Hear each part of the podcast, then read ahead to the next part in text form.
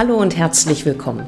Hello and welcome to a new episode of History and Politics, the Körber Stiftung's podcast on history and politics, this time again in English.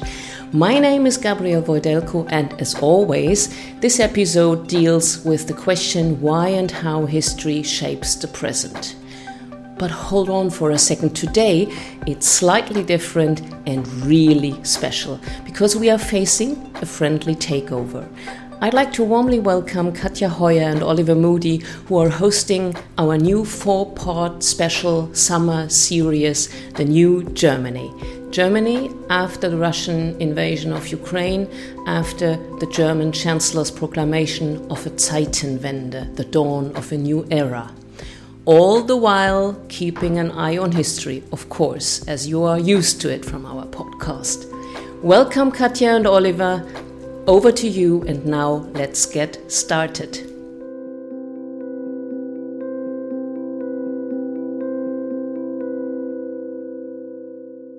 Hello and welcome to The New Germany, a special four part series from the History and Politics podcast of the Körber Stiftung.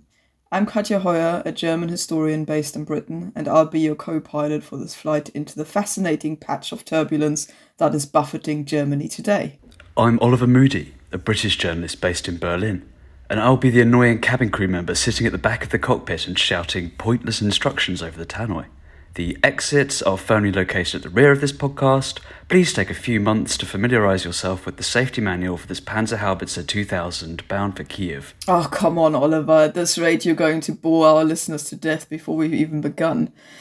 Some of you may remember that we used to present the Tommies and Jerry's podcast on the history of British German relations, but now, thanks to the Körber Stiftung, we're taking on a more urgent topic the tumultuous changes that Russia's invasion of Ukraine has set off in Germany at the heart of the European Union. Today, Germany is going through perhaps the most seismic period of transition it has known for 30 years, as old certainties and modi operandi are burnt away in the white heat of war on the European doorstep. In each episode of this series, The New Germany, we will peel apart an aspect of this momentous metamorphosis and set it in its proper context, speaking to some of the leading politicians and experts about the deep historical stories that help to explain how and why Germany is changing, or why it isn't. We'll talk about Russian gas, memories of the Holocaust, and Gerhard Schröder's intimate boozy sauna marathons of Vladimir Putin. But first, we'd like to start with one of the most remarkable and tangible shifts that this conflict has unleashed in Berlin the path to rearmament. On the 27th of February, three days after the first Russian missiles landed on Kiev, Kharkiv, and Kherson, Olaf Scholz, the German Chancellor, took the floor in the Bundestag, Germany's lower house of parliament. Only a handful of his closest allies knew what he was about to say, and how it would irrevocably change the country and the balance of power in Europe. Der 24. Februar 2022 markiert eine Zeitenwende in der Geschichte unseres Kontinents. The world after the first day of this invasion, Scholz said, is no longer the same as the world before. At its heart, this is about whether power may be allowed to break law and justice, whether we permit Putin to turn the clock back into the time of the great powers of the 19th century, whether we can summon the strength to set limits on warmongers such as Putin. And as for what that strength meant in practice, Scholz said it was time for Germany to face up to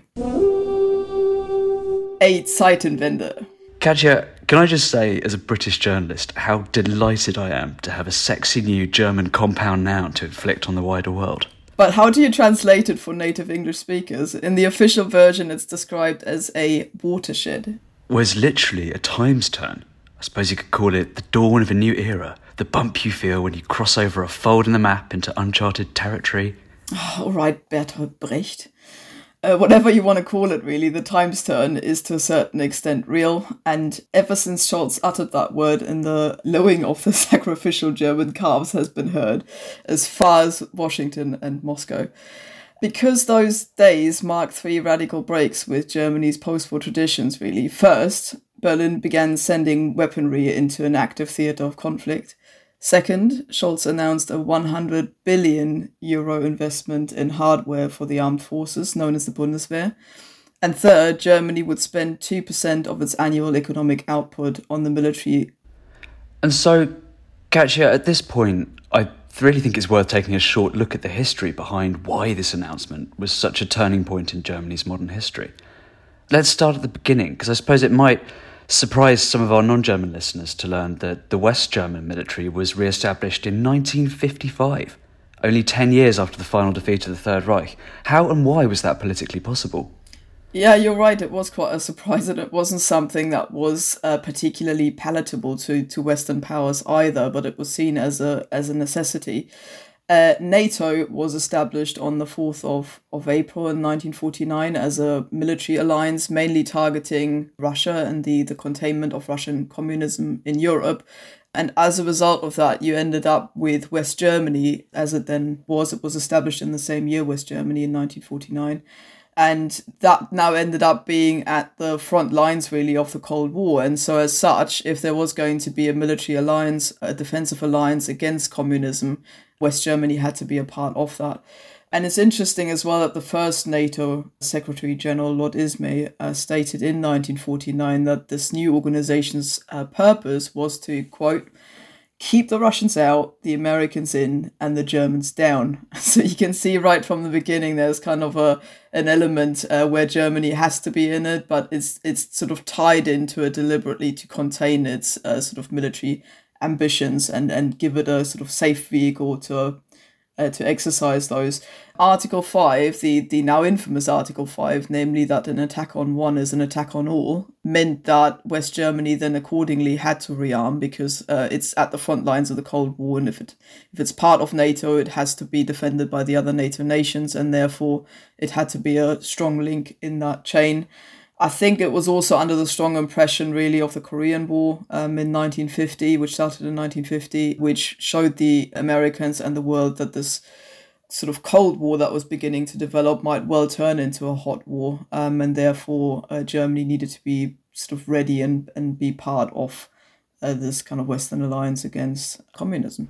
But how then do you go about rebuilding an entire country's military from scratch? I mean, I'm surely they didn't just get the old Wehrmacht gang back together, did they? Well, you say that. You're not completely wrong with that assertion. I mean, when it was quite surprising that when the Supreme Allied Commander, Dwight D. Eisenhower, who would later become the American president, um, declared in January 1951 that, and again I quote here, a real difference between the a German, uh, re- sorry, between the regular German soldier and officer and Hitler and this criminal group existed, that was quite a surprise. So you know, here's somebody who had actually taken part in the in the Second World War, fighting this this very army that he's now sort of seeking to reestablish in some ways, um, and is saying that actually no, the Wehrmacht weren't all that bad. They weren't really part of of sort of Hitler and the Nazis' uh, sort of criminal activities. Um, he didn't say that out of a real sense of conviction. There's a bit of a backstory to that. Namely, in October 1950, so the year after NATO was set up, the first German Chancellor, Konrad Adenauer, began to gather Wehrmacht officers together, 15 of them, at a place called Himmerod. It, it was an, an abbey uh, where they all basically sat together and discussed how a new uh, German army could be set up. They were deliberately supposed to be clean officers in, in inverted commas. So these were people, some of whom had been involved in the uh, 1944 20th of July plot to assassinate Hitler, because they were trying to find people that were basically sort of clean enough in their reputation to set up a new army. And they discussed what they could do and how they could set up a, a new army without falling back into the Wehrmacht traditions. It should be said that some of the people there were rather dubious with their background. So you had, for instance, General Foertsch, who was the person who came up with the oath of allegiance that the Wehrmacht swore to Hitler from, from 1934 onwards. So some people really rather involved in Nazi ideology uh, who sat there as well. And seven of those 15 actually later joined the Bundeswehr and, and helped set it up. So the group actually said, though, that they would only be happy to set this up if there was a kind of public statement that the, as they saw it, the defamation of the Wehrmacht would stop. And both Adenauer and Eisenhower must make public statement to that effect. And it's in that context that, that Eisenhower made that statement I said earlier. And this basically established the sort of myth of the clean Wehrmacht, the idea that, that they were just fighting for Germany as opposed to the Nazis. Um, and weren't really exactly weren't really involved in that at all. And then lastly, to give it the kind of complete polish in the Constitution of 1956, the West German Constitution, the army is deliberately set up as a parliamentary army in contrast to previous armies where they were basically first under the Kaiser's auspices and then under the under Hitler's uh, directly and now the parliamentary army is set up so that parliament effectively sends it to war so the commander in chief is the defense minister in peacetime uh, the chancellor in wartime but they can only really do stuff with parliamentary consent and, and that's uh, supposed to be a sort of safeguard against uh, german militarism and, and ad hoc action but how serious do you think this rearmament actually ended up being? It was pretty serious. As you just said um, a few minutes ago, West Germany really was on the front line of the Cold War, and there, there was there was a very real fear that the Soviets could come pouring through the Fulda Gap with overwhelming conventional force at a moment's notice. So um, West Germany's armed forces were massive. Defense spending was briefly over 4% of GDP. They had a standing army that was ultimately just shy of half a million soldiers. They had millions of civilians who'd had a year of military training under conscription, uh, which had been brought back in 1956. So by the fall of the Berlin Wall, they had 5,000 main battle tanks, 620 combat jets, and 119 naval ships, which is three times as reunified Germany has today. The other thing that's important to mention here is that West Germans did bind them their hands by law not to acquire weapons of mass destruction. But the US stationed tactical nuclear warheads on West German soil in case an atomic war broke out. And this is um, this became the, a sort of NATO doctrine known as uh, nuclear sharing. And still today, there are a handful of those bombs, about 15 to 20 or so, um, still there at the Büchel Air Base in, in southwest Germany.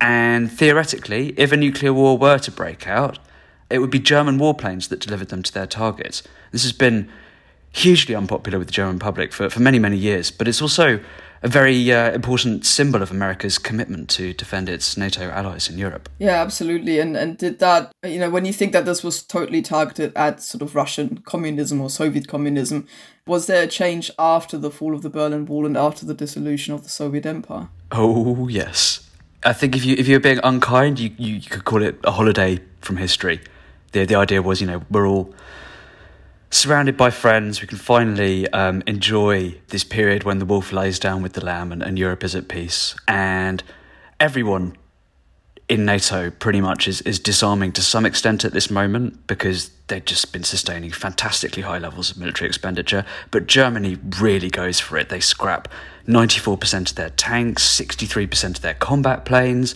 63% of their personnel. They abolish national service in 2011. And around the same time, there's a new doctrine about equipment that not every German military unit needs to be fully equipped. They can kind of swap the kit when they rotate in and out of overseas deployments. And when you read stories about German soldiers winding up in the Baltic winter with, with no woolly underwear or, or thick socks, that is part of the reason why.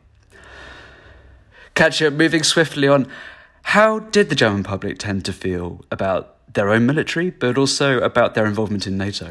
Well, I think more recently, what you just said about equipment has been a, a huge problem for the reputation of the Bundeswehr. I mean, people that I know that have, have joined, they're all saying that the amount of jokes and and sort of banter, if you want to phrase it harmlessly, that they have to endure over exactly that. You know, do you even get underwear? Um, you know, that there was this famous story a few years back where uh, the German army was reduced to using uh, painted broomsticks instead of guns, you know, in, in training exercises and things like that. It's had an effect really on the reputation of the Bundeswehr because many people are sort of looking at it as a something that isn't a kind of prestigious thing to join anymore. And I think that's caused issues with recruitment and, and all sorts of other problems. But going back a little bit further, it's astonishing really how quickly the Bundeswehr regained sort of the trust of the public. And I think that's something that despite all the problems, remained relatively high. Most surveys that you look at across time show a sort of trust in the Bundeswehr above 70%, even, you know, irrespective of the, the problems with supplies and, and, and kind of other issues. So trust remained high, but the reputation has suffered over the years a little bit.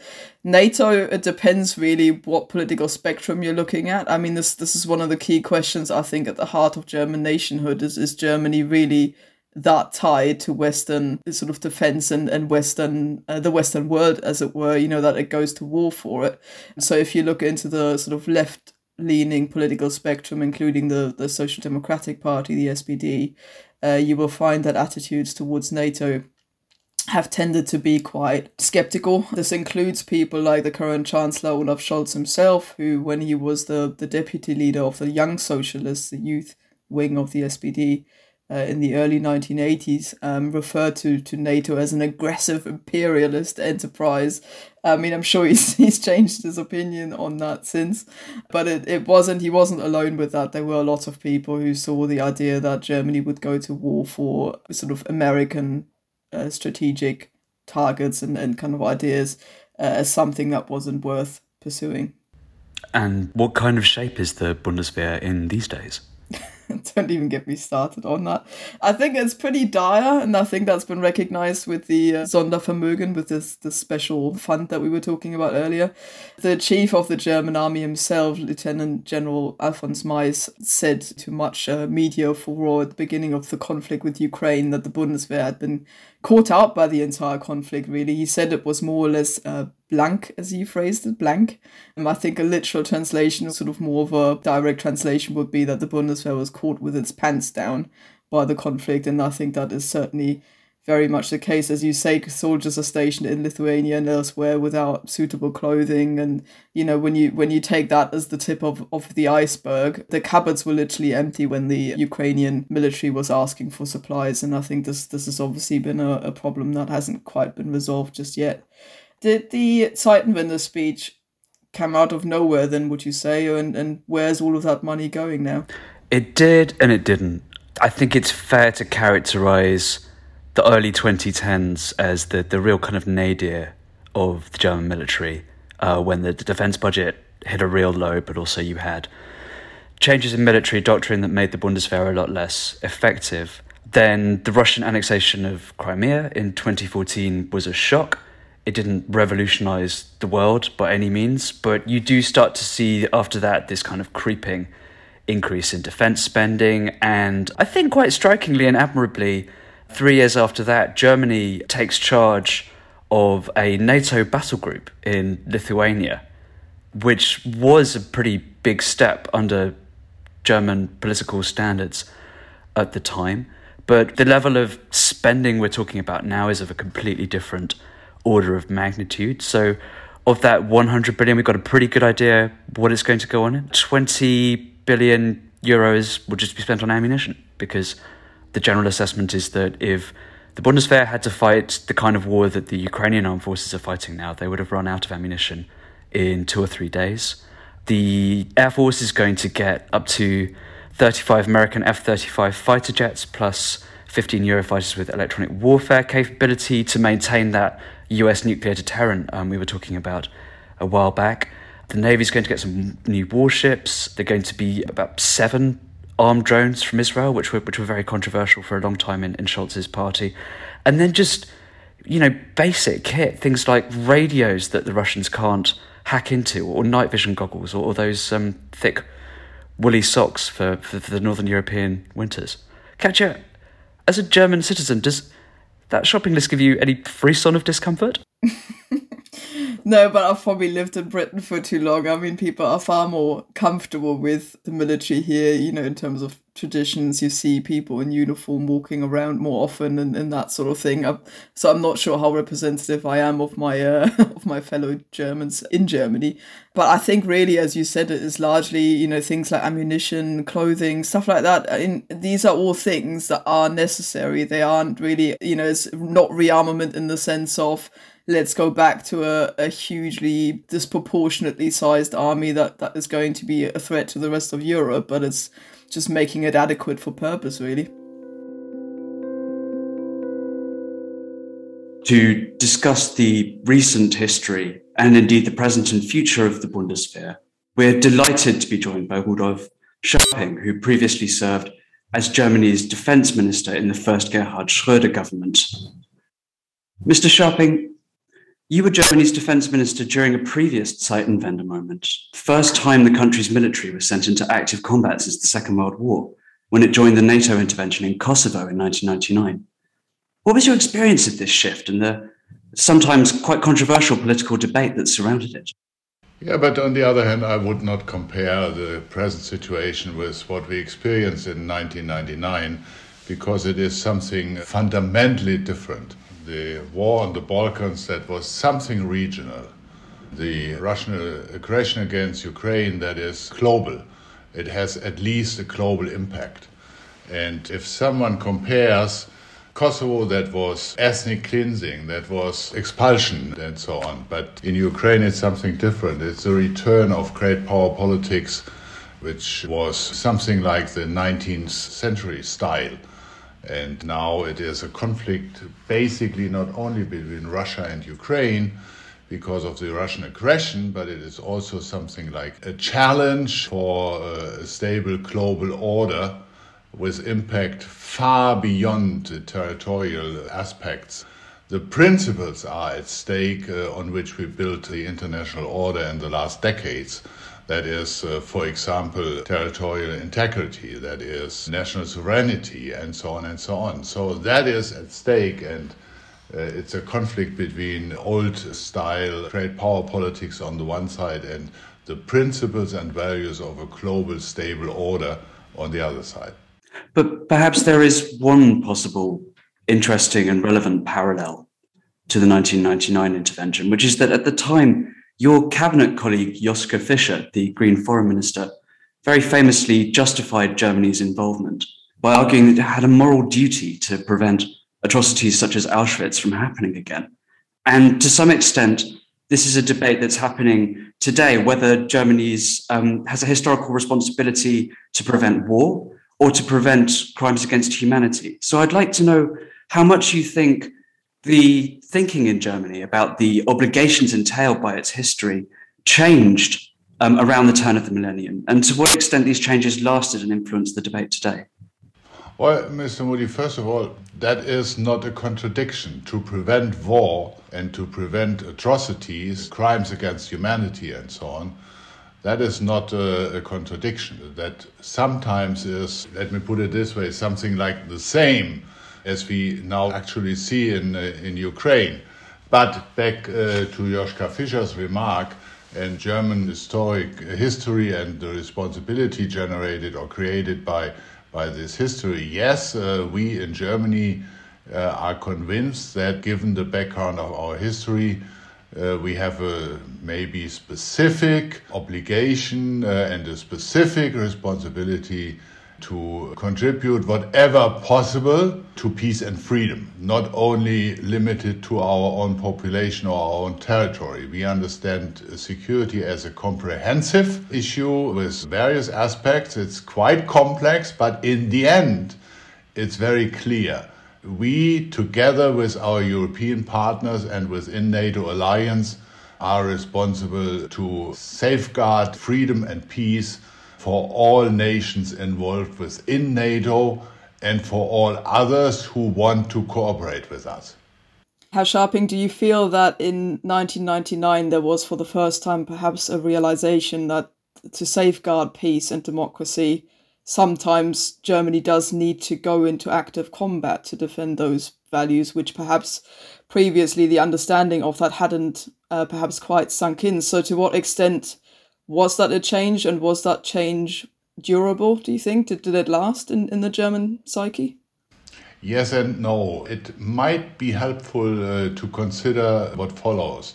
Until german unification until uh, the beginning of the 1990s it was absolutely clear that Germany was in NATO and embedded in the European Union as uh, one of the bigger nations and economies within the European Union had a quite uh, privileged position on the one side, protection, uh, cooperation, and integration within Europe, by Europe, uh, by NATO, and so on.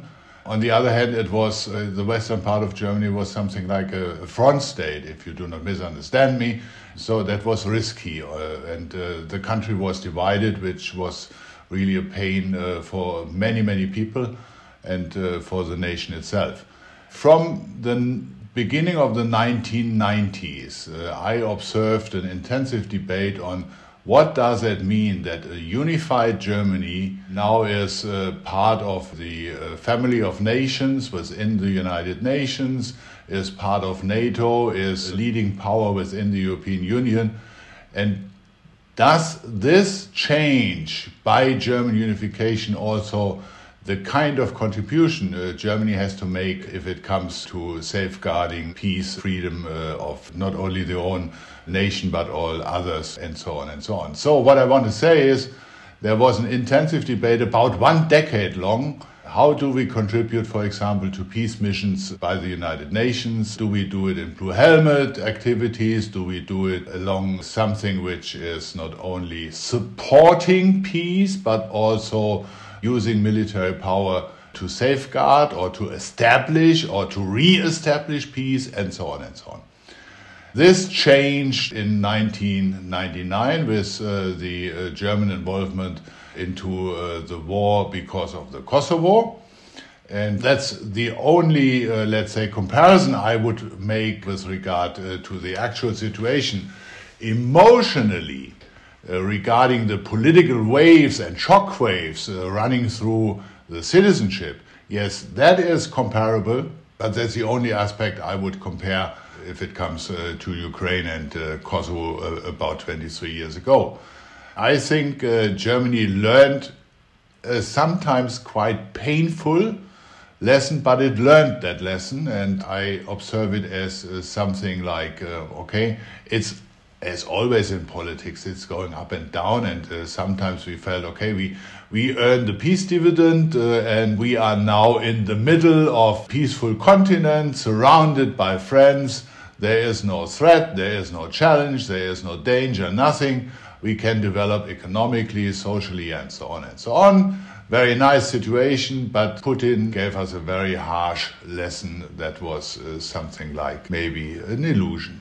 How would you interpret the Zeitenwende that Olaf Scholz, the Chancellor, announced in the Bundestag on February the 27th? First of all, what does it mean? And Secondly, how radical is it in substance? It's very substantial. Just to give you one example, uh, Germany, one of the basic principles of German foreign and security policy was not to deliver weapons or to send armed forces into areas of conflict. That has changed fundamentally by supporting Ukraine and the Ukrainian armed forces in line with what is discussed and decided within NATO and within the European Union and with other partners. Uh, so um, I see a, a very intense uh, domestic debate, which is natural and necessary. But on the other hand, it's sometimes a little bit too much focused on domestic interests or issues. So there are some uh, in the media, some in the political arena describing the Chancellor's attitude as clear, but the handling of the Zeitenwende as something hesitating or so. But if a political leader in this situation, with a completely and fundamentally new environment, faced these challenges, is acting very considerably any step combined and discussed uh, with NATO members and EU members and others that is necessary. And sometimes the domestic audience has a little bit of difficulty to accept that this very complex situation with different audiences needs to be addressed in a very careful and balanced way. I mean, arguably, the Zeitenwende was necessary because of Germany's policy over the last perhaps 30 years since the fall of the Berlin Wall. When you look at defense spending alone, it used to sort of be at 3 to 4% of GDP during most of the Cold War in West Germany. And now Germany is struggling to reach the 2%, and there's still a debate ongoing as, as to whether that's the right thing to do. So while it was quite natural for most countries to cut defense spending after the Cold War, this was done more drastically in, in Germany. Why do you think is that? So why why did why was Germany so quick to abandon the idea of a sort of well-funded army? Well, earlier I um, proposed to make uh, something like a time frame uh, composed by the situation until the German unification, the 10 years until the start of the Kosovo War, and the times after. If we are talking about the times after the Kosovo War, then you will see that for uh, quite some years, I would say until 2006, 2007, 2008, we had a quite acceptable, let me put it this way, acceptable spending if it comes to defense and the defense budget. Then, as said, given the feeling surrounded by friends in a stable and peaceful Europe, based on a stable and peaceful global order, a lot of people thought, okay, we do not need to spend so much. And given the concept of uh, comprehensive security, in case we are spending something to safeguard freedom and to guarantee peace and so on, then it is probably more important to spend money for development in underdeveloped countries, to fight the causes of migration, and uh, many other aspects. In fact, the German defense budget declined. In uh, national terms, it is shrinking uh, down to, what was it, something like a little bit less than 1.1% of GDP, which is a completely inefficient and unsuccessful uh, way to have a strong defense and to make the necessary contributions within NATO and so on, because our security, our safety is based on uh, common efforts, common capabilities, common contributions. And one nation cannot say, okay, it's the job of the others to safeguard my peace, my freedom, my stability, and so on. So we had this decline. I thought it is completely short sighted. And in the year 2011, Germany also decided basically not for security or other conceptual reasons, but for budget reasons to withdraw from the draft. And the promise was okay, we will get a lot of professional military force. We uh, do not need that draft. We need more specialists. Uh, we will reduce the personal costs and so on. So, within the shrinking of the defense budget, there is a much more substantial issue that is the shrinking of investment and uh, procurement into equipment. And this went down from about 18% of the defense budget to say it very clearly within a shrinking defense budget, the portion, the ratio of investment and procurement for equipment was shrinking much more from 18% of the defense budget down to a little bit less than 12% of the defense budget. That explains the situation in which the German armed forces are presently. Now, the German armed forces are underfinanced for about 10, 13 years, something in this range. And um, the special fund of 100 billion is something to change this situation, uh, I guess, in, in, in, foreseeable time, but not in weeks. Uh, that will take some years. There was a, fairly striking illustration of the consequences of that fiscal neglect, and especially of the lack of money available for procurement.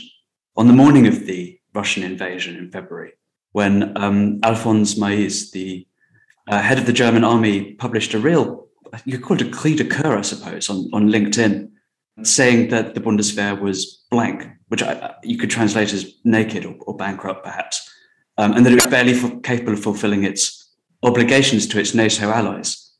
Do you agree with that assessment? And, and what are the most serious problems the Bundeswehr faces today in terms of equipment and personnel? Well, it's also something conceptual thing which started in uh, 2011 saying, okay, the guiding principle of procurement, of investment, of military capabilities, of command and control capabilities, and so on and so on, the guiding principle is the capability to react in crises. The guiding principle until 2011 was uh, the German armed forces, the Bundeswehr, must be able to defend the territory of the Federal Republic of Germany, make sure that there could not be any uh, foreign pressure on the German government, limiting uh, the freedom of decision making, and so on and so on. So, what I want to say is if you are looking on the numbers, that is very important, but in the end, uh, it's a little bit more necessary to look on the concepts which are creating those numbers. And within the numbers, you better look into the details to understand why the general said, uh, General Mais said, we are blank, we are naked. Uh, we are not naked in the sense to crisis reaction, as we do, for example, in the, uh, in the Baltics, something like preventive deterrence. Uh, but on the other hand, um, if it comes to limited operation in one region or limited conflict or so, if it is something more, then the Bundeswehr uh, will not be able to contribute very much per today. But this is the main decision announced by Chancellor Scholz uh, in his declaration in the German Bundestag, February 27th, to change the situation as fast and as intense as possible. And perhaps last but very important question on uh, kind of the German public's opinion and attitude towards uh, these changes in the Zeitenwende in particular. So I, I, think it's fair to say that German public opinion has traditionally favored lower um, defense spending, and, and there was a sort of degree of perhaps misguided pacifism involved in that in, in the wider pu- public perception of what the role of the Bundeswehr and, and the role of Germany is.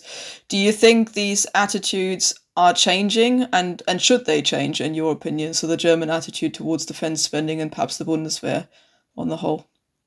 Yeah, they are changing. But first, I would like to say that between something like 2010, 2011, and uh, today, there was something like a common sense in Germany. The researchers, the scientists, the politicians, the journalists, nobody argued against this very low defense budget. Nobody argued, uh, except the view, against this. Uh, very limited uh, and shrinking military capabilities to guarantee own security and to contribute substantially to security of others within NATO and within Europe. So, what I want to say is it's a little bit too simple to address this issue to, let's say, one political party or one political leader and so on. It was something like a common sense, except the few who argued that security is a long term issue, needs long term accountability and reliability, and also needs long term investment to make sure that in case you need, you do not start to build up. That's the same with the firefighters and with others. Security always is a long term effort, a long term issue, and needs long term and reliable, accountable lines and uh, principles of uh, decision making. Having said this, I would say yes, there is a fundamental change. This common sense is completely broken, in a good way broken. I mean, if you are looking in the Bundestag uh, today, there will be the decision about this 100 billion special fund, and it is a very vast majority. I just saw a recent poll uh, arguing or uh, indicating that more than 60% uh, of the German population are in favor of these uh, efforts uh, and supporting the principles and the guidelines of the policies of our government. So, from my point of view, yes, but as after 1999, responsible political leadership, by the way, also responsible uh, scientists and journalists and so on, have to uh, contribute in a way that this long term effort is really stable and that we are not running into the same kind of illusion after, hopefully soon, but I'm not optimistic, after the end of the war in Russia's war uh, against Ukraine. After the end of this war will be not the same as it has been until the end of last year. and until the uh, start of this aggression against Ukraine. Well, it will be fascinating to observe how these changes continue to unfold. And in particular, as you say, what happens once the 100 billion euros. Yeah, and we, we also have to discuss and, and, and to convince constantly uh, the electorate, the voters, the citizens that security is something which cannot be built exclusively on military force. As said, security and foreign policy is something very comprehensive it is complex, but it also can be translated into something which is understandable to everybody. War in Ukraine is also famine uh, in uh, Northern Africa, for example. The Chad just announced the uh, status of emergency if it comes to uh, nutrition and food and so on. So we understand maybe a little bit better, a little bit more intense that this complex globe with supply chains, with globalization, with the resilience of many, many things, including the supply chains, the international work share, and so on and so on. This is something like a big village, but it is a very much interconnected village in which one not only can rely on armed forces, but armed forces are a necessary, indispensable element of comprehensive security. And on that note, that's a great ending, Herr Scharping. Thank you very much for your insight um, and sharing those with us and with our listeners. Yeah, thank you very much. And in case you have any other questions, let me know. Thank you for joining us for this very first episode of our new mini series, The New Germany, and stay tuned for the next episode about the history and present of Germany's special relationship with Russia and the Soviet Union. You can find this and all other episodes of the Körber Stiftung's History and Politics podcast on Apple Podcasts, Spotify, and pretty much any other app, website, or digital bazaar where podcasts can be procured. If you'd like to find out more about the Foundation or Germany's politics and history more broadly, visit the Körber Stiftung's website, K O E R B E R. No, no, no, this is umlaut erasure. Katja, if you wanted umlauts in web addresses, then you should have invented the internet.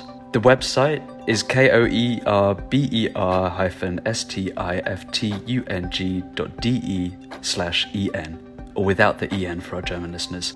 Whatever language you're listening in, it's lovely to have you with us. Goodbye, auf Wiederhören, and see you next time. Tschüss.